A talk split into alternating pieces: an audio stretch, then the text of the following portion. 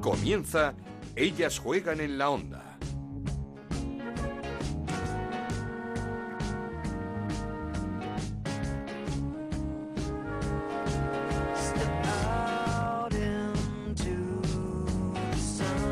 Tal? Bienvenidos una semana más a Ellas Juegan, este podcast de Onda Cero que dedicamos al fútbol femenino. Nos podéis encontrar cada semana en ondacero.es y en nuestra cuenta de Twitter en arroba Ellas Juegan OCR. Semanas marcadas por la huelga que ya tiene fecha, el fin de semana del 16-17 de noviembre, jornada número 9 en la primera Iberdrola. Esa es la fecha en la que comenzará la primera huelga de futbolistas de nuestro país al no haber llegado a un acuerdo para firmar el convenio colectivo. Es un momento triste, pero las jugadoras están unidas para luchar por unos derechos básicos y dignos. Luego hablaremos de esta huelga y escucharemos a las protagonistas, pero la jornada nos dejó una nueva goleada del Barça con dos goles de Osoala, 0-4 ganaron al Madrid Club de Fútbol Femenino y tres asistencias de Hansen. Nueva victoria del Deportivo de La Coruña contra el Tacón 3-1.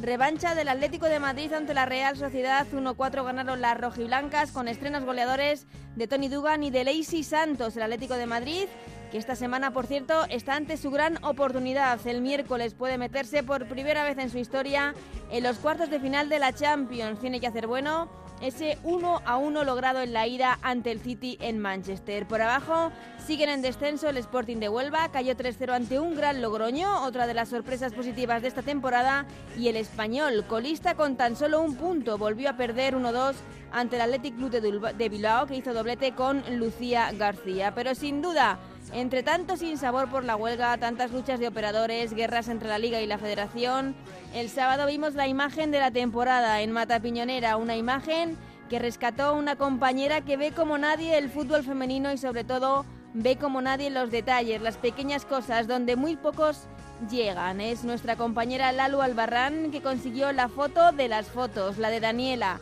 una niña del Madrid Club de Fútbol Femenino fiel a su equipo que no quería salir al campo de la mano de Alexia Putellas, de la jugadora del Barça. Como digo, lo más lindo que hemos visto esta temporada. Gracias, Lalu, por estas fotazas. Comenzamos. En Onda Cero arranca Ellas juegan en la Onda, con Ana Rodríguez. Y lo hacemos como siempre repasando los resultados y la clasificación tras esta séptima jornada en la primera Iberdrola. Jornada que comenzaba con la remontada del Athletic Club de Bilbao ante el Español 1-2. Victoria del Atlético de Madrid 1-4 en San Sebastián ante la Real Sociedad, 0-4 la goleada del Barça en Mata Piñonera ante el Madrid Club de Fútbol Femenino, empate a 0 entre el Betis y el Rayo Vallecano, 3-1 la victoria del Deportivo de La Coruña ante el Club Deportivo Tacón, 3-2 victoria sufrida del Levante ante el Sevilla, 3-0 ganaba el Logroño al Sporting de Huelva y 2-0 en la victoria, la eh, victoria del Valencia ante el Granadilla de Tenerife. Con estos resultados, el Barça sigue comandando la clasificación con 19 puntos.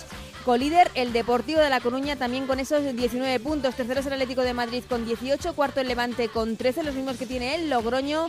Sexto es el Atlético de Bilbao con 12 puntos. Séptimo el Valencia con 11, los mismos que tiene el Rayo Vallecano. Novena es la Real Sociedad con 9 puntos, los mismos que tiene el Madrid Club de Fútbol Femenino. Décimo primero es el Sevilla con 6 puntos, los mismos que tiene el Granadilla de Tenerife. Décimo tercero es el Betis con 5 puntos. Décimo cuarto el Tacón con 4. Y en puestos de descenso, Sporting de Huelva con 3 puntos y Español con un punto. Pero si tenemos algo que destacar de esta jornada, de nuestra sección La Quiniela Iberdrola, es el quinielón que ha hecho nuestro compañero Andrés Aránguez, que ha acertado 7 de 8 resultados en nuestra quiniela Iberdrola. Tan solo falló el último de los resultados, la victoria del Valencia ante el Granadilla que había puesto una X. En cabeza de la clasificación de esta quiniela Iberdrola, nuestro compañero Andrés Aránguez, muchísimas, bueno, muchísimas felicidades y enhorabuena. Esto es Ellas juegan en la onda, el podcast de Onda Cero, en el que te contamos todo lo que pasa en el fútbol femenino.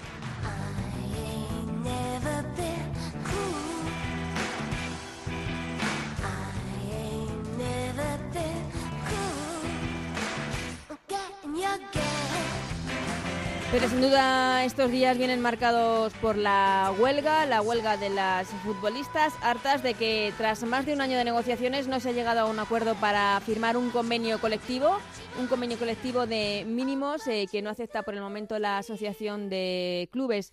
Durante la semana se han pasado por eh, los micrófonos de Onda Cero, por el transistor, protagonistas de ambas partes. Escuchamos, por ejemplo, a la jugadora del Athletic Club de Bilbao, Ainhoa Tirapu.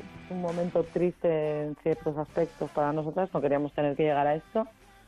Pero por otro lado, pues estamos recibiendo mucho apoyo y, también hemos demostrado una unidad de las jugadoras que es importante en procesos de este tipo. La mayoría de la gente lo entiende y el que no lo entiende lo asocia únicamente a, lo económico y yo estoy cansada ya de repetir que, que nosotras no solicitamos el salario mínimo como eh, el punto económico. No, no es lo más importante. Nosotros nos centramos muchísimo más en la parcialidad, en que no es justo que una jugadora de fútbol, con las horas que implica jugar en primera división, esté cotizando a menos de media jornada o a media jornada. ¿no? Eh, al final eso supondría que en un año de competición eh, has generado paro o tienes una vida laboral de medio año y si eso lo extrapolas a una carrera de 10 años dedicados al fútbol, eh, acabas cotizando 5, ¿no? Eso también a futuro, a la hora de la jubilación, es importante. En caso de tener una incapacidad también es importante. No sé, hay muchas cosas asociadas a la parcialidad que parece que solo pedimos 16.000 de salario mínimo y no. No, no, nuestra barrera está en el 75% de la jornada, que eso supondría 12.000 euros al año por jugadora mínimo que está por debajo del salario mínimo interprofesional actual, que son 12.600. Entonces, no estamos pidiendo ni cobrar como los chicos, que son los, los contrarios suelen agarrarse a eso, ¿no? Que estamos pidiendo lo del fútbol masculino y ni por el forro estamos pidiendo lo del fútbol masculino, nos sacan a colación lo que se genera o no se genera. Se genera suficiente en derechos de, de televisión para asumir estos salarios que estamos pidiendo. Otra cosa es que haya clubes que hayan estado firmando contratos a media jornada por encima de esto que pedimos y que la actualización ahora al 75% les suponga una inversión. Porque claro, si tú firmas a una jugadora a 40.000 euros, pero a media jornada, ahora para acercarte al 75% de cotización tienes que pagarle 20.000 euros más y es una inversión grande. Pero es que para mí el error está en tener a una jugadora a 40.000 euros a media jornada y una jornada completa, que sería lo suyo que le protegería en muchos aspectos y no solo lo económico, porque nosotros no miramos lo económico. Sí genera para poder pagar lo mínimo que estamos exigiendo a nosotros, lo que te digo. Lo que pasa que ha habido equipos que, aun sabiendo que nuestra petición era del 100% de la jornada, han hecho contratos este año al 50% de la jornada. Y te dicen, no, pero esas jugadoras están por encima del salario mínimo que, que pedís actualmente. Ya, pero es que yo lo que quiero blindar es la cotización, no el salario mínimo. Porque a partir de la cotización es a partir de donde podremos crecer si seguimos siendo jugadoras a tiempo parcial durante 10 años, pues estaremos en condiciones muy malas, a mi juicio, porque al final eso luego a futuro, hoy igual no lo ves, pero cuando tengas 60 años y estés pensando en la jubilación y tu cotización sea de 20, te van a decir que pero con 20 años cotizados, ¿qué vas a hacer? No, a mí a día de hoy el que se firme el convenio no me cambia en absolutamente nada la vida, pero no se trata de lo que yo tenga y lo que tenga la de al lado, se trata de qué es lo mínimo necesario para ser jugadora de primera división femenina, sobre todo porque si, si la gente tampoco lo ve como algo estable o algo que te pueda aportar algo en tu vida, habrá muchos eh, valores juveniles que ganen muchas cosas en sus 19, sub 20, sub 17 que digan, no me merece. Y perdamos también eh, jugadoras muy buenas por, por ese motivo. O sea, hay muchas cosas detrás de todo esto. No es solo eh, las jugadoras quieren ganar un montón de dinero y no es verdad. Y lo que comentamos el otro día en la asamblea fue que en ese momento todas las jugadoras éramos un equipo y al margen de la situación específica de cada una teníamos que pelear y tirar en la misma dirección. De trabajo eh, lo que te implica sería que la jugadora que menos cobra en primera división está cobrando 500 euros o menos, porque la mitad del salario mínimo interprofesional, que son 915 ahora, ¿no? Pues hay jugadoras que están jugando eh, todos los fines de semana, están viajando, eh, están entrenando más de cuatro días a la semana, están haciendo actos con sponsors, con, con sus clubes y, están ganando menos de 500 euros al mes. A mí no me, nadie me ha comentado nada. La verdad es que estamos muy centradas en enviar nuestro mensaje, sobre todo en clarificarlo y, no me he puesto a hablar de lo que les han dicho los clubes. De los clubes solo he tenido la, la noticia de la rueda de prensa que dieron el otro día diciendo que no pueden llegar a las condiciones económicas que pedimos. Nosotras no creemos que esa sea la realidad. Es que no estamos pidiendo unas cantidades desorbitantes. A nosotros solo nos, nos, nos dan números o solo al sindicato solo le aportan números para decir el coste que supondría. Pero en ningún momento, después de un año de negociación, se ha puesto sobre la mesa los ingresos que hay. En ningún momento. Y se han pedido varias veces para ajustar a ingresos las peticiones de las jugadoras. Entonces, la, la única referencia económica que hemos recibido ha sido en la última reunión cuando han dicho que el coste sería de 1,6 millones en caso de subida al 75% de jornada. Pues claro, en ese 1,6 están todos los clubes metidos y, a no y ahí no a todos les afecta por igual, porque claro, actualización de jornada tendrá que hacer el que no tenga sus jugadoras actualmente a una jornada mínima. Entonces, tampoco tenemos información muy clara. En realidad, si divides por 16 son 100.000 euros y si cuentas los ingresos de televisión está. Tampoco me vale el que ya hayan firmado contratos por encima de, lo que pedimos en convenio, pero manteniendo una jornada del 50%, porque ellos sabían que nosotros queríamos una, nosotros queríamos una jornada completa y que redujimos al 75% por acercar posturas. Pero en realidad nosotros pensamos que somos jugadoras al 100% del tiempo. Pues esto es lo que decía Ainhoa Tirapu, que no están pidiendo ningún imposible, que son mínimos eh, a los que creen que sí que pueden llegar los clubes para con las jugadoras. También pasaba por el transistor de Onda Cero la otra de las partes, el presidente del eh, Logroño, uno de los modestos de, esta Liga Iberdrola, de esta primera Iberdrola, Iván Antoñanzas, que nos eh, decía eso, que para ellos es absolutamente inviable este convenio. Bueno, yo la postura mía del club y, de la asociación es pues lo que habéis estado diciendo, que, para nosotros ahora sería completamente inviable el, poder llegar a pagar esas cantidades. Ya no solo por, porque sí que tenemos jugadoras que, no llegan a esos 12.000 euros, sino porque nos obligaría a cambiar el contrato del, del 80% pues, de las jugadoras que tienen una media jornada y habría que pasarles a 30 horas semanales en vez de a 20 y eso es lo que sí que nos haría aumentar mucho el presupuesto que, no sería viable. Pues nosotros aquí es cierto que tenemos mucha ayuda de, bueno, mucha ayuda de las, las instituciones y, bueno, pues luego mediante la asociación que la Liga también nos ayudó, Universo Mujer que también da un dinero, que todavía estamos esperando el del año pasado, pero bueno, y luego patrocinadores. A ver, eso es algo eso es algo que no entendemos muy bien todavía. La Liga Iberdrola, o sea, Iberdrola, el patrocinador. que era, era el patrocinador de Iberdrola el año pasado en la Liga, os, os, os, daba un dinero a los equipos. ¿Ese equipo, o sea, ese dinero todavía no os ha llegado a vosotros? No, nada. Bueno, pues la verdad es que tampoco nos dejan muy claro dónde está. Se supone que por lo Se que supone que Iberdrola lo ha pagado, ¿no? Es un dinero que Iberdrola da al Consejo Superior de Deportes, que a ver, espera, espera, espera un momento. Española. Eh, espera, espera, espera, Iván, que no me líe. Eh, Iberdrola lo paga y dices que Iberdrola lo paga al Consejo Superior de Deportes. Yo creo que sí, que pasa por la federación y la federación lo que nos lo tiene que dar a nosotros. Pues en principio las, las informaciones que nos dieron en agosto del año pasado, que tuvimos una junta, yo creo que eran unos 57.000 o 58.000 euros más o menos, porque depende de clasificación o de algún otro baremo así pequeño. Y luego, pues hace tres o cuatro meses nos dijeron que nos bajaban 10 o 12.000 euros porque también tenían que repartirlo para el fútbol para el fútbol sala femenino y yo creo que son unos 45.000 euros pero que todavía no, hemos recibido ninguno. Que era poco dinero y este año la que menos cobra son 7.000 7.000 pues las jugadoras hay varias jugadoras que cobran 7.000 pues bueno las demás ya cobran un poco y os lo podréis creer o no, pero bueno, estamos todos bastante convencidos de que lo mejor para la competición es tener un convenio, porque las jugadoras van a estar mm. mucho más cómodas, nosotros queremos que las jugadoras estén contentas y para la competición es lo mejor que puede haber es que haya un convenio colectivo para poder seguir luego los siguientes pasos que queremos, que queremos hacer como, como competición, pero es verdad que de esos 8.000 euros yo creo que no habría ni 20 o 25 jugadoras, por lo menos en la asociación, que no llegaran a, a esos a esos 8.000 euros. Pero vosotros a, a, 12.000 euros, a 12.000 euros, Iván, ¿no podéis llegar? Pero si el, si el problema de los 12.000 euros no es el problema de 8.000 a 12.000, que claro que es un problema, pero yo qué sé, yo no sé si eso, yo me lo estuve solo estoy echando cuentas, me parece que son unos 28.000 o 30.000 euros que me supondría a mí. Que yo eso incluso puedo decir, mira, pues lo asumo, aunque sea a mitad de temporada, lo busco donde sea, eh, pido otro crédito y ya veremos cómo hacemos. Si el problema es la parcialidad, que yo, eh, el cambiar ahora de 20 a 30 horas para las jugadoras, el incremento son 155.000 euros. Seguimos con Ellas Juegan en la Onda, con Ana Rodríguez.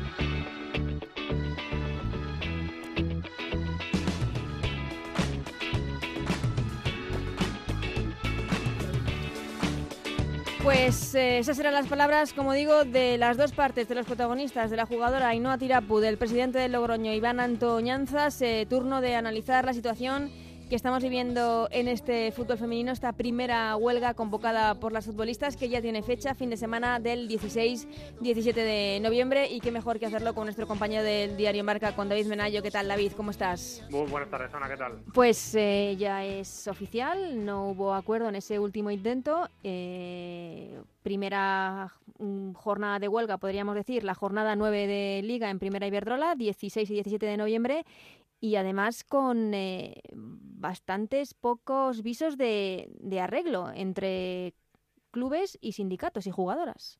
Sí, porque si llegas al SIMA, que supuestamente es el arbitraje y mediación, y lo único que se hacen es echarse cosas a la cara unos y otros, cosa que venía ocurriendo en las últimas reuniones de las 18 que han tenido durante los últimos 13 meses, pues la verdad es que pocos pasos para adelante eh, se han dado en, esta mediación. Creo que incluso para atrás, ¿no? Porque las intenciones ya han quedado eh, puestas sobre la mesa de que son bastante malas, de que están en posturas muy, muy, muy enquistadas, que eso es salario mínimo y esa parcialidad de los contratos pues son líneas rojas que unos y otros han marcado y que no piensa sobrepasar mm. y yo veo difícil que en estos 15 20 días que hay de aquí a ese 16N pues puedan encontrar una solución eh, por muchos agentes externos que, que medien en esta en esta reunión Creo que las jugadoras apoyadas por los sindicatos no van a ceder ni un ápice y creo que los clubes con esa bandera de la inviabilidad económica tampoco van a ceder lo suyo. Sí, las jugadoras, eh, la fuerza que tienen es que están muy unidas, están todas a una en esta convocatoria de huelga, de huelga e incluso muchas de ellas sabiendo que este convenio no les soluciona la vida. Sí, yo creo que sobre todo las jugadoras que están adscritas a clubes grandes o importantes o como los queramos llamar, ¿no? que tienen esa estructura que siempre hemos hablado eh, de sus homólogos masculinos, eh, pues creo que la mayoría, la mayoría de esas jugadoras, de esas plantillas, están por encima del convenio mm. que se está pidiendo, ¿no? Creo que lo que sí que piden es que se regule, yo ahí creo que estoy 100% con ellas, creo que tienen que tener una regulación eh, para que no haya sorpresas. Como cualquier trabajador, por otra parte. Evidentemente, que no, que no tengas que estar pendiente de la buena fe de las personas, de, que cierta eh, directivo o cierta directiva cumpla su palabra de cara a, un posible conflicto, sino tener una ley, una norma, algo jurídico a lo, a lo que agarrarte, ¿no? Y luego a partir de ahí, pues que las condiciones sean mejores o de las que tú tienes. Creo que en ese eh, aspecto sí que estoy de acuerdo. creo que encontrar un entente cordial y sobre todo con la premura eh, que ahora se quiere tener eh, respecto a los clubes, creo que es donde más se puede chocar. No, no está en las reuniones y no está presente, pero no sé si alguna de las dos partes ha puesto sobre la mesa que esto se, se pueda hacer de forma escalonada, que no sea para allá, hmm. sino que sea un contencioso a largo plazo, porque tanto los clubes, es una cosa que reclaman, ¿no? que no pueden encontrar esos eh, 150, 450, esa horquilla de dinero que se reclama para allá, sobre todo los clubes más pequeños o más modestos, y las jugadoras que no pueden esperar más tiempo que esos 13 meses de negociación, que es un tiempo muy largo que llevan esperando. ¿no? Creo que nadie ha puesto sobre la mesa quizá un calendario donde de forma escalonada se pueda partir de un mínimo y llegar a, un acuerdo entre ambas partes que esté a medio camino de, lo que ahora pues es el se tira y afloja. Mm, eh, sí, porque las jugadoras están pidiendo un convenio de mínimos, que si lo vemos es eh, de mínimos bastante mínimos, han cedido en, no hacer jornada completa, sino que se les compute el 75% de la jornada, pero es cierto que hay esos llamados clubes no dependientes, como puedan ser el Logroño, el Granadilla, el Sporting de Huelva o el Madrid Club de Fútbol Femenino, que sí que tienen dificultades para, para encontrar el dinero que hace falta para llegar al, a, lo que está pidiendo este, este convenio. Es que hay un problema de base que no sé si instituciones eh, deberían eh, entrar ahí. Sí, el problema es que si una institución dota de 50, 100 mil euros, no lo invento, a un club como el Madrid Club de Fútbol Femenino, eh, tendría que hacerlo también a Atlético Madrid, al Barcelona, al Granadilla, al Levante, al Valencia, para cumplir con, ese requisito de igualdad, ¿no? Porque al final, si no, pues estaríamos en la trampa de que unos lo necesitan y otros no. Lo que sí que entiendo, desde mi ignorancia y no haber estado en esas eh, reuniones, es que esos clubes dependientes, a medida que vaya avanzando la competición, de que vaya evolucionando el campeonato y que las exigencias, tanto económicas como deportivas, sean mayores, van a tener que evolucionar. Y creo que si no, estarían caducos. Es decir, a lo que quiero decir que si no hay un convenio, o sea, al margen del convenio colectivo que se esté negociando, la competición va a exigir unos mínimos tan altos que o evolucionan y consiguen ese dinero de alguna forma mm. o, están en peligro de desaparición, de impagos o, o al final eh, de no poder eh, cumplir con los requisitos mínimos que va a exigir una primera división de fútbol femenino. Y creo que en eso, más allá del convenio, están agarrando al convenio, a las exigencias de las jugadoras, a la presión de los sindicatos, pero al final la evolución es la que es y al final eh, esa tesitura la van a tener también año tras año, ¿no? De clubes que históricamente vienen dependiendo de, de ayudas, de subvenciones, de patrocinios pequeños, pues cada vez van a tener que ser mayores y, agarrarse a, ese crecimiento, ¿no? Y si no evolucionan, sean convenio sin convenio, pues van a tener un problema igualmente. Eh, la guerra, sin duda, Liga Federación está afectando también en, todo este tema porque otra ayuda que tenían es ese dinero de la televisión de MediaPro que tampoco sabemos si se está recibiendo o no. Sí, al final lo que era un contrato de 3 millones de euros por 16 equipos se ha convertido en 2 millones por 11 equipos y al final el peligro que tiene esto es que tal y como se está desarrollando la temporada, que unos partidos se televisan, otros no, hmm. pues al final podemos tener descontentos a los clubes, podemos tener descontentos al operador audiovisual y tener descontento al público que al final pues no sabe a lo que agarrarse, al patrocinador que, que no difunde su visibilidad como esperaba y al final pues creo que el gran perjudicado es el fútbol femenino. Más allá de la guerra, evidentemente, mm. y, latente entre federación y, la liga, creo que las grandes perjudicadas en todo esto están haciendo las propias jugadoras, que están viendo que por todos los frentes eh, se está creciendo y por todos los frentes les están dando. Y en todos los frentes sí, las dejan al margen de todo al final. efectivamente, creo que su palabra es la que es, pero al final no pueden operar. Ellas no son ellas quieren cobrar por su trabajo, quieren cobrar por la cesión de sus derechos y en eso es lícito como cualquier trabajador, pero en su mano al final no está el poder negociar eso, ¿no? Yo creo que en parte de esta negociación que hablamos del convenio colectivo, en parte de ese camino sí que se las ha dejado de lado y creo que ahora es cuando tienen la sartén por el mango y a la vez cuando tienen que hablar y poder llegar a un entente cordial, ¿no? Y creo que quizá alguna jugadora en esa mesa eh, para que haga entender a sus vestuarios lo que hay y lo que no hay, de real o de irreal, pues eh, no estaría de más. Antes de que mm, comience la huelga, esta jornada octava se va a jugar este fin de semana, 2-3 de noviembre. Luego hay un parón porque juega la selección, partido de clasificación ante Polonia. El siguiente fin de semana, ya el del 16-17, es cuando comenzaría esa huelga indefinida. Pero antes, la federación ha convocado a las jugadoras de la selección española, a la Asociación de Clubes y a AFE. Em, ¿Crees que se puede sacar de ahí alguna idea? Eh, no sé, eh, se me ocurre, esos partidos que hacían en eh, masculino, de iba la selección a un estadio determinado, vendido a televisión y decían lo recaudado, los derechos de la televisión y demás para AFE y el fútbol modesto. ¿Crees que se puede hacer alguna idea así? Bueno, creo primero que es una reunión que estaba preconcebida antes incluso de llegar o no llegar a un acuerdo. Creo que eso dice bien por parte de la Federación que la idea originaria era hablar con las internacionales españolas. Ha extendido la invitación al resto de, participantes y de protagonistas. Eh, creo que no es el foro para llegar a un acuerdo. Si no han llegado a un acuerdo en una mesa en la que tenían que llegar a un acuerdo en terreno enemigo, por así decirlo, creo mm. que, que es más complicado incluso y sobre la posibilidad que tú dices del partido o de una acción, creo que sería un parche, algo que no debe curarse con un parche, sino que debe ser el cimiento de, un futuro próspero y sólido. Y creo que al final un convenio colectivo es algo muy importante y el recaudar dinero para una acción eh, te cura el parche de una acción, quizá de una temporada, pero al final esto es de cara al futuro y o estás poniendo parches todas las temporadas y creo que no sería lo correcto o, o no sería la solución, ¿no? Creo más bien eh, que otros actores podrían entrar, a ver, la federación evidentemente que se ha mantenido en la sombra,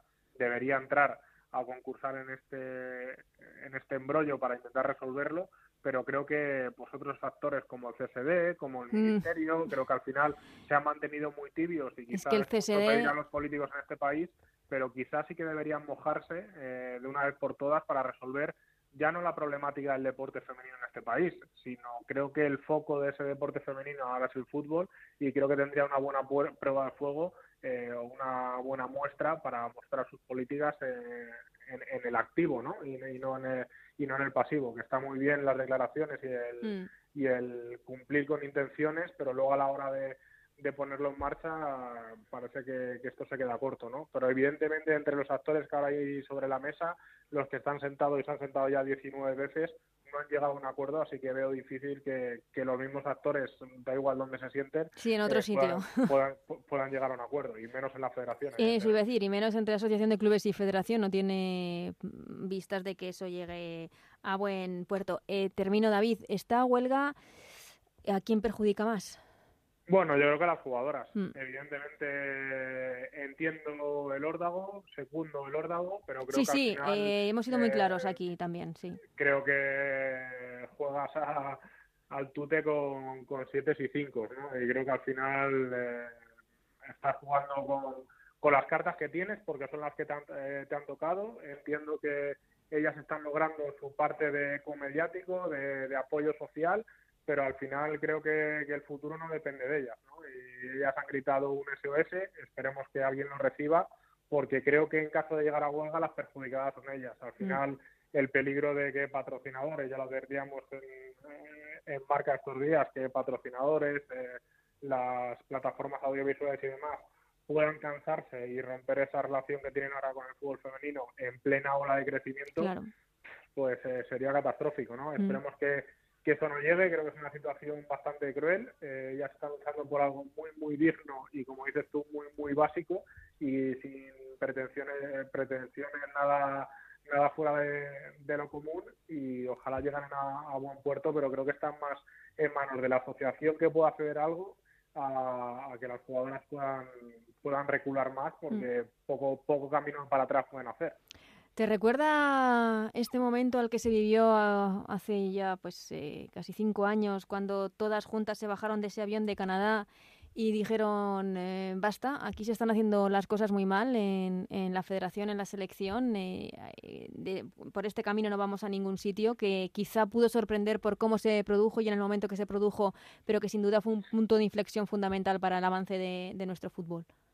Sí, yo veo paralelismo en cuestión de alzar la voz sobre lo establecido y de intentar cambiar eh, las normas con ese apoyo social, mediático y pues visibilizando un poco lo, que están haciendo.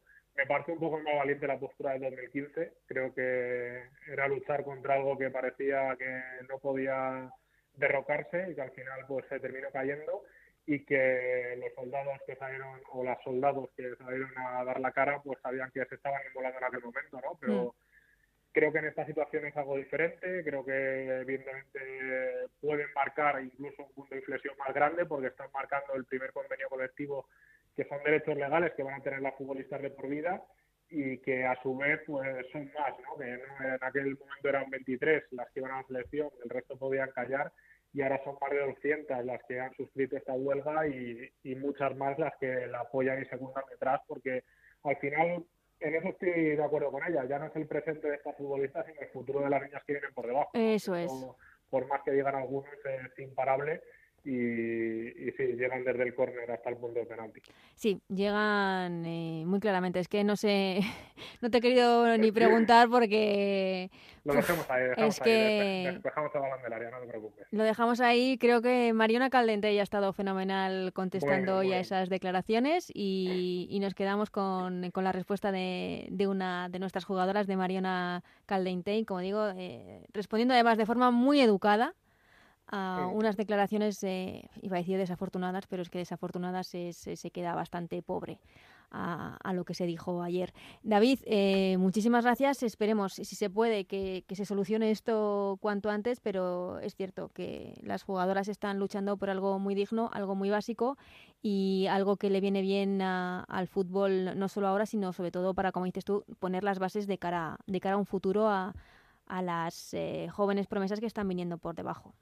Sí, a ver si empezamos otra vez a hablar de fútbol. Eso es. De ese deportivo, de ese Barça, de ese Tacón. Bueno, que tenemos un Atlético de Madrid Deportivo de La Coruña este fin de semana. Sí, tenemos, tenemos jornadón. Menos mal que por lo menos esto no, lo han quitado porque podemos disfrutar de ese duelo entre los cuatro primeros clasificados. Sí, sí, sí. y bueno, quiero ver también esa parte baja, ¿eh? que ya empieza a estar calentita con el español que no carbura, con el tacón el equipo más goleado de, primera. Creo que, empieza ya a caldearse un poco la liga y al final de eso es de lo que nos gusta hablar y no de mm. otras cosas. Pues mira, te voy a preguntar, ya que estamos, ¿qué te está sorprendiendo más? ¿El, el buen inicio, ya no es que es buen inicio, es que es espectacular inicio del Deportivo de La Coruña o lo mal que se está adaptando la categoría al Club Deportivo Tacón? Bueno, me está sorprendiendo más el Deportivo. ¿eh? Creo que es más difícil lo que está consiguiendo el Deportivo, imbatible a estas alturas de, temporada, con la mejor puntuación de, un recién ascendido, prácticamente con los puntos que lo hubiera salvado en cinco de las últimas ocho temporadas, lo que quiere decir ya que, que tiene prácticamente la salvación en el bolsillo, no solo por puntos, sino porque por resultados y por juego nos está, nos está maravillando y que evidentemente pues todavía no se ha medido frente a los grandes, entre comillas, lo va a hacer a partir de este fin de semana, pero que creo que lo que ha conseguido inculcar Manu Sánchez en un equipo que todo el mundo dábamos como para estar en la parte baja, creo que como candidato al descenso no, pero sí en la parte baja, creo que, que tiene la mirar ya en la jornada 7, ¿no? Y luego el tacón, pues al final es un poco lo que veníamos eh, planteando, un equipo que es prácticamente el de segunda, con cuatro fichajes internacionales y con muchas jugadoras de fuera, que está costando engrasar la maquinaria, que hay muchos ajustes entre la pólvora que tiene arriba y, pues, eh, no sé cómo decirlo, ¿no? El, el desdibujo que, que, está en la parcela defensiva y que al final, pues, eso se traduce en que cuando tienen el balón marcan goles y han podido ganar un partido y cuando no lo tienen, que es la mayoría de las veces, pues terminan encajando goleadas y siendo el equipo pues más goleado de la mm. categoría y el segundo, si contamos la primera y los grupos de Reto Iberdrola. Así que creo que lo va a tener difícil para enderezar el rumbo, pero que tiene plantilla para hacerlo y que yo estoy seguro de que va a salir del pozo. Sí, a ver eh, si va para arriba ese Club Deportivo Tacón. Los dos eh, grandes, eh, no sé si ves que se le pueda escapar al Barça esta liga, porque eh, esperábamos mucho de, de Hansen, de ese, del fichaje de la Noruega, pero no sé si está superando las expectativas que teníamos con ella. Y el Atlético de Madrid, de Pablo López, eh, eh, que ha entrado muy bien en el conjunto rojiblanco y que el miércoles se puede meter por primera vez en los cuartos de final de la Champions. Sí, quiero ver ese duelo. Creo que puede marcar un anterior después en Atlético Madrid, más que por resultados, por confianza. Es cierto que a pesar del buen inicio, pues empezó con dudas. Eh, el cambio de inquilino del banquillo creo que tampoco habrá ayudado a ese vestuario a ya no afianzarse, y creo que sí está sólido, sino a, a inculcar una idea de juego, ¿no? Y sobre todo si, si justo en el arranque pues quieres cambiar. Pero bueno, eliminar al Manchester City con con Pablo López en el banquillo y pues al final seguir la estela del Barcelona en Liga, eh, creo que puede ser bonito de cada competición, de mm. cara a la evolución del fútbol femenino, sobre todo en Europa ese ranking, ¿no? que, que tanto quebradera le está dando, de que al final le sitúan un bombo o en otro, pues sería sumar puntos de cara a la futura competición en caso de clasificarse. Así que sería bueno para este Atlético de Madrid, sería bueno para el fútbol español. Pues así lo esperamos. El miércoles juegan los dos equipos, el Barça y el Atlético de Madrid. El Barça lo tiene hecho después de ese 4-0 al Mins. El Atlético de Madrid se trajo, se trajo un empate a uno de Manchester. Veremos el miércoles a partir de las siete y media de la tarde si puede, como decimos, pasar a esos cuartos de, final de la Champions. David, es siempre un placer hablar contigo. Muchísimas gracias. Igualmente, Ana, un saludo, chao. Y saludamos ya también a nuestra compañera Chantal Reyes. ¿Qué tal, Chantal? ¿Cómo estás? Hola Ana, ¿qué tal? Escuchábamos a Inoa Tirapu decir eh, que era un momento triste, pero aquí está. Eh, la primera huelga femenina ya tiene fecha, jornada 9 en primera Iberdrola. Eh, no sé si es cuestión de, de buscar culpables, pero es una situación a la que las jugadoras no querían llegar, pero después de más de un año están un poco hartas. Claro, a ver, al final estaba claro que para ellas este era el último recurso y por eso han tenido tantas reuniones, no son 18 ya, pero claro, si ves que no se llega a un acuerdo en materia de pedir lo mínimo, que no es que estén pidiendo nada que no se pueda cumplir, pues al final es normal que se cansen y que quieran que mejore, porque es que parece que pasan los años y el fútbol femenino mejora, pero las condiciones sigue siendo igual de precario que antes. Mm, lo que decía de, de, no buscar culpables es que también hemos escuchado al presidente del Logroño, a Iván Antoñanzas, eh, decir que para ellos supondría un incremento de 150.000 euros en su presupuesto ahora mismo, eh, que, no sabrían de, de, dónde sacarlo. Y también nos contaba que, por ejemplo, eh, no han recibido todavía el dinero de Iberdrola del patrocinio de la temporada pasada, unos 50.000 euros. Eh, es que hay cosas que no funcionan.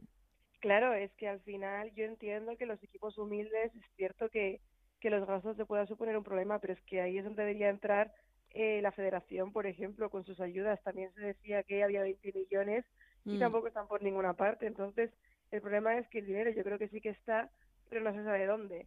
Entonces, yo entiendo perfectamente que el Logroño, el Sporting, no pueden hacer frente quizá al salario mínimo, pero también te digo que si no puedes hacer frente al salario mínimo, igual es como para mirarse estar en la categoría. Quiero decir, Sí, al final un equipo de primera tiene que tener condiciones de primera y también se ha visto masculino que si no se cumple, pues que eso se deshace. Entonces, exactamente.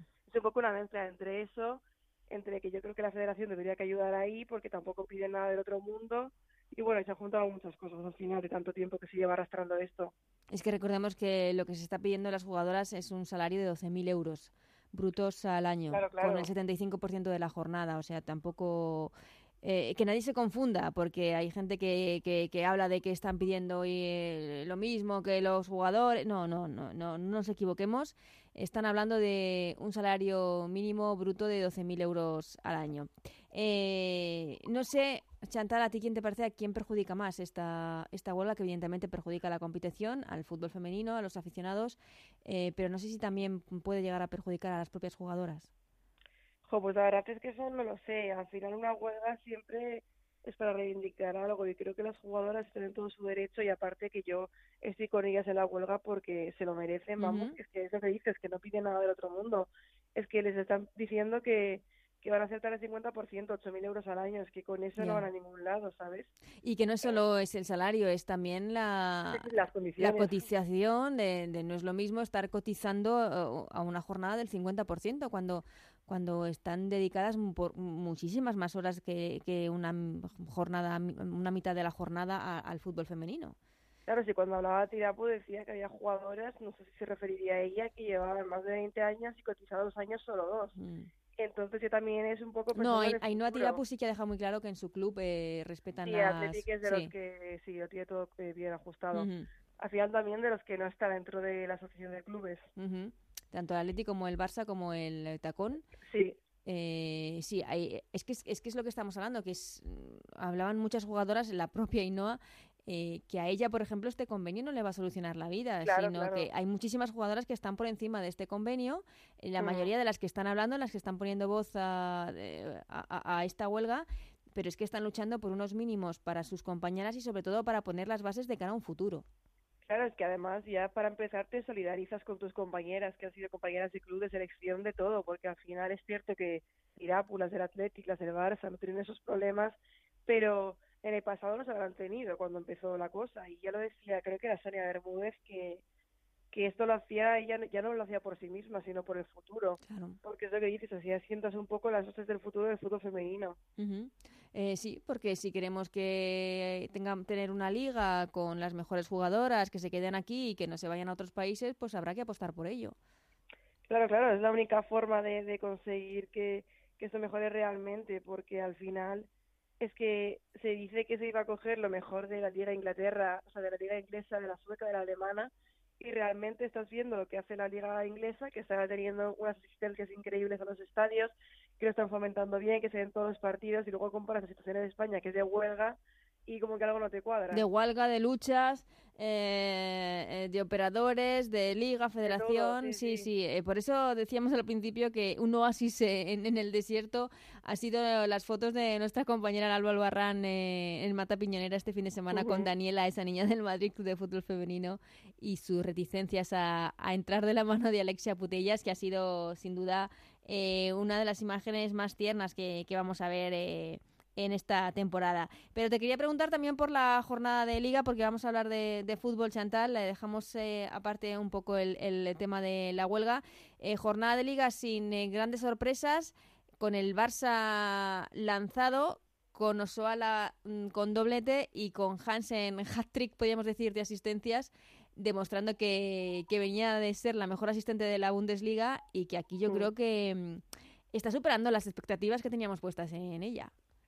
Bueno, yo creo que, o sea, es cierto que se hablaba mucho de que Hansen era el mejor fichaje de la primera Iberdrola, pero claro, al final mucha gente aún no la había visto y ahora es verla y cada partido es un, un espectáculo. Es que de hecho, si, Sí, se desatascó ese primer partido, o sea, ese partido contra Madrid, porque es cierto que al Barça le costaba notar y encontrar hueco. Sí. Fue por Hansen, que, que fue la que generó todo el peligro y que encontró en Osoala eh, su rematadora, pero al final es una jugadora que, que es que aporta muchísimo a nivel ofensivo y, y está haciendo que se eche de menos, o sea, que se eche poco de menos a Marten. Sí, es que además la, eh, no sé cómo se ha integrado Hansen eh, a la Liga Española, al, al, Barça no tiene nada que ver con, eh, con lo que pasó con Lique Martens, porque Hansen desde No. el primer momento eh, está haciendo auténticos partidazos.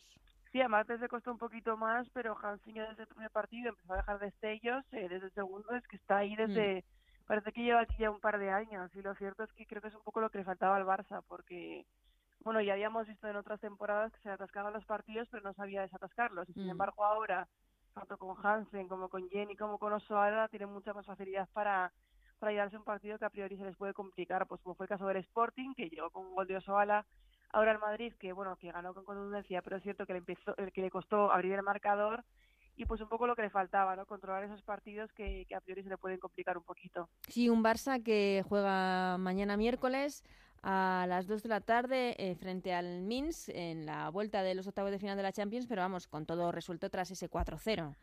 Sí, de hecho he visto la convocatoria Sí. y por ejemplo Jenny Torrejón no viajan, iba a ir Laia Codina, pero al final por temas burocráticos no va, así que bueno, me imagino que es el momento de que jueguen jugadoras como Candela Andújar, Claudia Pina y dar minutos a, a las canteranas, porque con ese resultado del año lo tiene muy encaminado y sorpresa mayúscula sería que pasara algo Sí. que inquietara las posibilidades del Barça de pasar a la siguiente ronda. Un Barça que es que además la próxima jornada, la última antes de que comience Ajá. esta huelga, recibe a, al Levante, Claro. cuarto en la clasificación, que también ganó, pero de forma muy sufrida al Sevilla. Empezó ganando el Levante 3-0, había, eh, decíamos, el Levante recupera el gol, eh, buen partido, pero de repente en los últimos minutos 3-2 y sufriendo para ganar finalmente al Sevilla.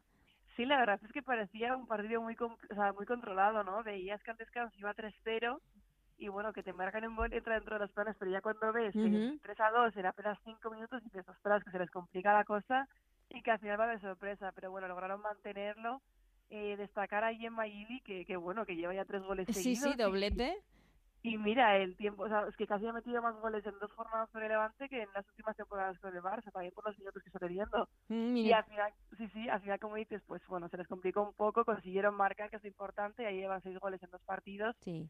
Y bueno, qué mejor que, que encontrar el gol de cara a enfrentarte al Barça, ¿no? Que al final va a ser un poco de los partidos estrella de la jornada junto al del Atlético Deportivo y que seguro que, que deja mucha calidad. Además, se juega en Barcelona, por lo que tendremos que de televisión y podremos Sí. ver el partido. Eh, sí, lo que, lo que iba a decir es eso, que a pesar de esos dos goles del Sevilla en, en los minutos finales, en los eh, dos últimos encuentros del club de- del eh, Levante ante el Tacón y ante este Sevilla se ha visto una mejoría del equipo de María Pri. Sí, sobre todo a nivel ofensivo, que es un poco lo que le estaba faltando, porque bueno, es cierto que defensivamente tienen unas buenas líneas y el centro del campo y la delantera también, lo que pasa es que no terminaban de cuajar, eh, no entraban las ocasiones y sin embargo ahora parece que están abriendo lata con más facilidad y bueno, ya, ya te digo que, que mejor que, que haber marcado seis goles en dos partidos de cara a enfrentarte con el Barça. Mm, eh, el otro gran partido de la jornada es el que enfrenta al Atlético de Madrid y al Deportivo de La Coruña, un partido que tenemos muchas ganas de, Sí, sí. de ver, a ver dónde está este nivel del Depor, que volvió a ganar 3-1 al Tacón. Eh, otros eh, gol de Gaby, que, que está espectacular en este inicio de temporada, y el Atlético de Madrid, que cada vez está más asentado en esos planteamientos Sí, de Pablo López. Victoria 1-4 importante ante la Real Sociedad en San Sebastián, con estrenos importantes de goleadores como es el de Tony Dugan, Ujú. Santos, que, que está que se sale, y Charlín marcando en los últimos tres partidos del Atlético de Madrid. Sí, está en racha la mexicana, que bueno, es un poco para lo que venía, ¿no? Para suplir ese, ese gol de Jenny Hermoso, pero como dices, creo que el Atlético de Madrid está mejorando a pasos agigantados. Empezó la temporada muy dubitativo, le costaba ganar, pero sin embargo el otro día contra la Real Sociedad fue muy superior a pesar de la baja de Naikari. Todas las jugadoras están entonando y Lizzy Santos, eh, que, que yo tenía mis dudas de cómo se podía sentar en el 11, la verdad es que está siendo de las jugadoras más destacadas para mí. Sin duda, desde ese partido contra el bien. Levante. Sí, sí, sí. Cuando la pusieron ahí en el doble pivote, para mí, te digo, una sorpresa muy positiva porque sí que la conocíamos, pero tampoco sabíamos cómo se adaptaría.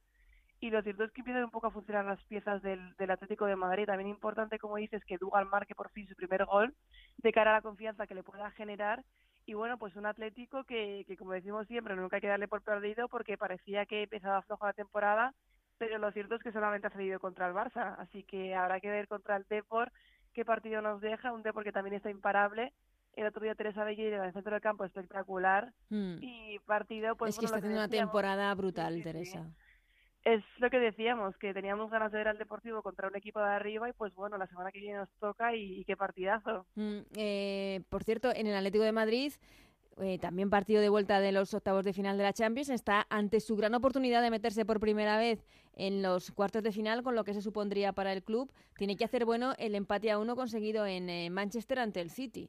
Sí sí además todas las entradas vendidas está claro que ha generado expectación el partido no es para menos por por lo que pueden conseguir y bueno a ver yo siempre he dicho que creo que como plantilla la del Atlético es superior es más compacta entonces era cuestión de que controle los tiempos pero si no mm, tiene problemas defensivos ni nada, lo tienen controlado porque al final es un 1 a 1 la ida que es muy importante. A ver, es el Manchester, es Champions, nunca puedes decir nada, pero yo creo que el Atlético tío, tiene tiene posibilidades de pasar, vaya, sobre todo si juega como está jugando los últimos partidos en Liga. Sí, tener dos equipos españoles en los cuartos de final sería un éxito espectacular. Totalmente, sobre todo para el crecimiento, ¿no? Y para Mm. pensar a nivel futuro. Además está comentando que no sé si para dentro de dos temporadas que van a ser tres equipos ya en vez de dos. Y al final tener a dos asentados, así también el Atlético podría mejorar de cara al coeficiente para próximas temporadas. Y, y bueno, pues nada, ojalá que ambos equipos pasen y tengamos ahí esa representación española. Mm, Otro equipo que crece, el Athletic Club de Bilbao, otra victoria, remontada ante el español y crece de la mano de una jugadora que claro que es fundamental como es Lucía García. Sí, sí, se le echaba mucho de Claro. menos y bueno, yo ya dije, creo que fue cuando, sí, antes de jugar el derby, que, que bueno, que al final el derby se llegaban en situaciones diferentes, pero que el Athletic siempre respondía y pues a partir de ahí ya ha subido para arriba, ¿no? Tres victorias consecutivas, el otro día con remontada incluida y como dices con la vuelta de Lucía García, que marcó su primer gol de- sus primeros goles de la temporada porque ha pasado por lesiones y es que se nota muchísimo esta jugadora que Mm. bueno que además ha renovado con el Athletic y bueno es que fue fundamental en, en el haber goleador del Athletic y, y bueno para mí de las jugadoras de la jornada sin duda alguna y el Athletic de Villacampa que ya empieza a carburar y bueno ya le vemos sexto con 12 puntos Sí, sí, que sí. es un poco más donde esperábamos verle que, que donde estaba antes Ya está ahí justo detrás de el Levante y el Logroño, que hablamos de- del Deportivo de La Coruña, claro, como equipo sorpresa. sorpresa. pero es que el Logroño también está haciendo un campañón. Sí, sí, sí. O sea, yo creo que Logroño estaba en las papeletas para estar en la parte baja de la tabla por, por nivel de plantilla, por las jugadoras que se fueron, por el cambio de entrenador, de portería y sin embargo está respondiendo muy bien. En las gaunas se hace muy fuerte y es que prácticamente suma las partidas por goleadas. Y, y, Y y bueno, Jade marcando en cada partido. Sí, sí, Jade marcando, van dando asistencia, también marcando esta vez. Chini, que para Chini. el centro del campo se ha vuelto súper esencial. Y la verdad es que han creado un grupo muy compacto. Y bueno, yo escuché en prueba de prensa a Gerardo García contra el Atlético de Madrid. Se le veía con las ideas muy claras y que no se conformaba. Y al final creo que también eso influye en el hecho de que sentan arriba. Eh, equipos que no arrancan, eh, como esperábamos quizás, este Granadilla y este Betis. Sí, totalmente. Al final, equipos a los que tienes acostumbrado a ver en la parte de la tabla y sin embargo te encuentras con que están eh, de duodécimos, ¿no? Y decimoterceros y les está costando muchísimo. Es especialmente eh, preocupante en el caso del Betis porque no es plantilla para estar en esa posición y Ujú. sin embargo hay partidos en los que pagan errores caros, por ejemplo, contra el Español, el, el gol el gol propia, contra el Atlético que les marcaron muy pronto, no sé, les falta un poco asentarse porque las jugadoras las tienen, lo que pasa es que no están encontrando acierto para nada. Y con el Granadilla pasa un poco lo mismo. Empezaron mala temporada a nivel defensivo, que es un poco de sus pilares. Ahora están mejorando, ganaron contra el Madrid Club de Fútbol Femenino, pero es cierto que, que siguen atascadas y que con el partido contra el Valencia para mí no demostraron mucha idea de juego. Y habrá que ver la reacción porque al final, bueno, lo que tienen de positivo es que los de abajo también están perdiendo, pero Sí. Es al final los últimos seis de la tabla creo que han perdido esta jornada, los últimos siete. Entonces, abajo pues, en descenso sigue el Sporting de Huelva, que cayó en, en Logroño con eh, 3-0, con tres puntos está el Sporting de Huelva y esa situación ya eh, es que ya no puedo decir preocupante, son eh, que suenen todas las alarmas en el español, un punto en siete Ajá. jornadas, colista mm, no sé, ¿cuándo va a llegar esa reacción de un equipo como es el español? Claro, ellos también tienen suerte porque por eso, porque los de arriba tampoco ganan, pero al final es inexplicable un punto en tan solo, o sea, en siete jornadas ya, sobre todo a nivel de plantilla. Es cierto que está acusando bajas ahora mismo con Mimi, con María con portería, Cristina Baudet, que para mí es la pieza fundamental del equipo, que, bueno, que también está de baja como mínimo un mes, que sus goleadores no están acertadas, el líder solo lleva un gol, ha sido de penalti, Paula Abreu lesionada, pero aún así tiene jugadoras jóvenes de calidad que están en, en la sub-20, en las convocatorias de las selecciones inferiores, y que sin embargo ves que en el, que en el campo no fluye. El, la defensa para mí está siendo un poco desastre y caótica Mm. porque el Hombre, es que son tiene una defensa 17 fuerte. goles en contra del Claro. español. Y, y no sé, recuerdo el partido de la temporada pasada contra el Barça que eh, eh, defensivamente fueron un muro, entonces les falta un poco eso que tenían antes y también el generar acciones ofensivas porque es que los dos partidos y tienen una ocasión de peligro por, por cada 45 minutos, Mm. entonces les queda mucho sitio por ajustar y ya no sé ahí si entra el entrenador o qué en el sentido de que recuerdo cuando se fue Jan Bacardit que dijo que si tanto entrenador se iba del español que quizá no era por el, por el banquillo solo, ¿sabes? Que Entonces no sabemos si hay algo más estructural o, Ajá. o a nivel ya menos futbolístico o qué, pero no es normal que, que se lo lleven un punto. No, la verdad es que nos está extrañando y mucho este inicio del, del español. Hablaba a principio de temporada, es cierto, la capitana Paloma de, Ajá. pues de que mm, los equipos cada vez se refuerzan más y que ellos quizá no se habían reforzado como debiesen y esas cosas se pagan. Claro, claro, al final influye todo. Y bueno, es cierto que trajeron a Soldevila, a Débora García, pero si comparas con el nivel de otros equipos o los eh, fichajes quizá más ilusionantes que han hecho, pues a lo mejor se quedan un poco escasos. Y además de la capitana que también que lleva sin jugar muchos partidos, entonces bueno, no sé qué habrá ahí detrás, pero muy preocupante la situación y al final esperemos que que, la- que salgan adelante porque es un equipo histórico que lleva muchos años en primera. Pues eh, veremos eh, la próxima jornada cómo se le da al español. Nosotros lo comentaremos aquí, Chantal. Muy pendientes de, sobre todo, esos dos partidos de los Sí, que sí. tenemos muchas ganas de ver. Sobre todo, a pesar de que el Barça Levante es un auténtico partidazo, porque es un auténtico partidazo, primero contra cuarto, pero es que tenemos muchas ganas de ver al Deportivo de La Coruña frente al Atlético de Madrid ese domingo a las eh, cuatro y cuarto de, de la tarde. Y como siempre, los comentaremos aquí, Chantal, la jornada previa justo antes de que comience la huelga. Perfecto, Ana, con muchas ganas ya de esos partidos. Un abrazo.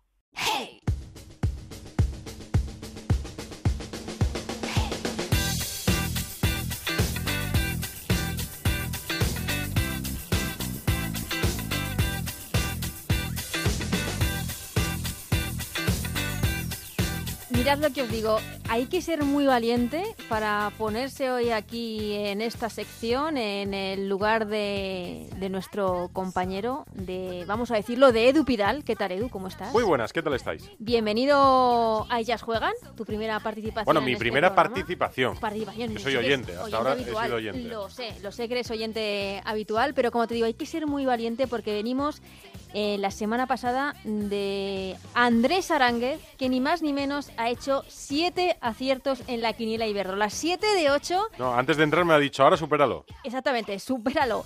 Y el octavo fue el último partido, o sea que estuvo a pique de pleno. Uf, pues lo tengo difícil entonces. Está, la cosa está entre los cero de Alberto Fernández Claro, yo con mejorar a Alberto Fernández, eso te iba a decir, Eso tengo decís todos, decís todos. Cada vez que pasa alguien por aquí, yo con mejor a Alberto Fernández, pobre Alberto Fernández, cuando pase la huelga, me comprometo aquí, que ojalá se arregle todo y el convenio se firme y las jugadoras eh, vuelvan a, a disputar sus partidos de fútbol de primera y Beatrola. El primero que va a pasar por aquí es Alberto Fernández para tomarse una Pues, revancha. Yo soy muy malo en esto, ¿eh? A mí me preguntan, número de medallas de España en unos Juegos Olímpicos. Fallo, pero además fallo con mucho, o sea, Sí, con de- 15 de, de- diferencia. La horquilla no, no, No, no la horquilla bien. no me va bien. Bueno, pues la quiniela en primera, mal. Pues voy a probar con Iberdrola. Bueno, eh, ya te digo, cero de Alberto, hay dos, Aitor y, y Raúl Granado creo que están en dos, Palafox está en cinco. Bueno. Es que lo de la semana, semana la semana pasada con Andrés Aránguez, esos siete aciertos, nos tiene a todos, la verdad es que un poquito alucinados. Pero bueno, Vamos a vamos, a, a lo que vamos, Edu. Venga, Empezamos por ese Logroño Madrid Club de Fútbol Femenino. uno. Un 1 Ahí no te arriesgas, ¿eh? Voy a arriesgar poco, ¿eh? Te vas a arriesgar poco. Sí. Esa fue la táctica de Andrés Aránguez, también te ¿Ah, digo. sí? ¿eh? Sí, sí, Bueno. sí. Una quiniela conservadora y ahí está, siete aciertitos. Sevilla Real Sociedad, Sevilla Real Sociedad X. X. Creo que va a ser mi única X. Es un resultado complicado, este también te digo. ¿eh? Por A- eso. A, mí me costaría, la verdad, es que porque se pueden dar eh, lo- los tres signos. Rayo Vallecano Español. Un 1. Un uno. He dicho que no me arriesgo. No te arriesgas. Voy con el rayito. Es que el español en algún momento tiene que aparecer, ¿eh? Tendrá También que ganar algún partido. No, y lo va a ganar seguro, pero en mi quiniela espero que no y que gane el rayito. Esta, esta quiniela es complicada, Edu, también te digo. Barça Levante. Barça Levante 1. Un 1. Sí, voy ahí con el líder. El líder. Granadilla Athletic Club de Bilbao. Un 2. Un 2. Ahí ya me arriesgo un poco más. Has arriesgado un poquito más. Sporting de Huelva Valencia. Otro 2. Otro 2. Ahí has arriesgado menos. Pero el Sporting de Huelva en casa es otro equipo, también te digo. Es verdad, pero no sé, me habló bien un amigo del Valencia y dije, pues voy a ponerle un 2. Venga, pues un 2. Eh, Atlético de Madrid, Deportivo de La Coruña. Sé que el Depor es la sorpresa porque os escucho, pero- Tenemos muchas ganas de ver este partido para ver realmente cuál es el nivel de este Deportivo. ¿eh? pues yo creo que el Atleti se va a poner segundo y le voy a poner un 1. Está muy bien Atlético de Madrid, ¿eh? O sea que tampoco... Da eh, confianza. El Atlético de Madrid, que por cierto, estamos deseando todos que pase a cuartos de final de la Champions el miércoles, lo volvemos a repetir, Mm. que seguro que le va a dar mucha confianza de cara a lo que resta de temporada. Y por último, el Club Deportivo Tacón Betis, Bueno, pues aquí voy a poner un 1. un 1. Sí. También- Porque, bueno, no sé si es un riesgo o no, ¿eh? Sí. Eh, El Betis ha ganado los mismos partidos que el Tacón. El Tacón juega en casa. En algún momento tiene que empezar a despegar, me dicen, Voy- desde voy- el Real Madrid. Voy a, voy a emitir un dato. Creo que el único que no ha apostado en esta quiniela por el Club Deportivo Tacón ha sido Andrés Aranguez. ¿Ah, no? No, y le fue bien. Ah, ya, bueno, a lo mejor tiene algo que ver su afición colchonera. No, también era contra el Deportivo de La Coruña, era un partido. Ah, bueno, bueno, era con el Ah, Depor. sí, era con el entonces, Depor. entonces estaba claro. Eh, yo, yo estoy ahí decimotercero contra decimocuarto, Sí, con lo cual eh, sí, sí, es, es un buen partido para que el tacón empiece a sumar de 3 en 3, que, que ya le toca. ya pues le pongo toca. uno al tacón. Un 1 al tacón. eh, es cierto que era complicada esta quiniela. Edu, Es ¿eh? complicada, pero Tenías bueno, es un- una X. Pongo una, dos, tres variables, ¿no? Una, sí, Tres tres variables. variables. Bueno, no está mal. Una quiniela complicada, pero aquí está. Un valiente intentando superar los siete aciertos de Andrés Aranguez. Aquí estoy yo. Lo ya comprobamos la semana que viene, ¿eh? Sí, sí. Si, si hago pleno, ¿me vuelves a meter? Por supuesto. Vale, vuelvo bueno, aquí a- cuando termine la huelga. Si hago pleno, vale, vuelvo Vale. a ellas juegan. Venga, perfecto. Muchas gracias.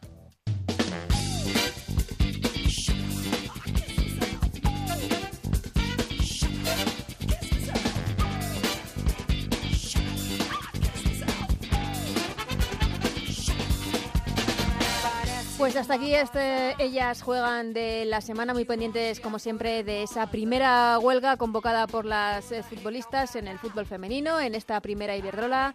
Estaremos, eh, como digo, muy pendientes de ello a través de nuestra página web, en Onda Cero, de nuestras redes sociales, arroba ellas y como siempre con más información aquí la semana que viene en este programa. Hasta entonces, os esperamos que seáis muy felices. Adiós.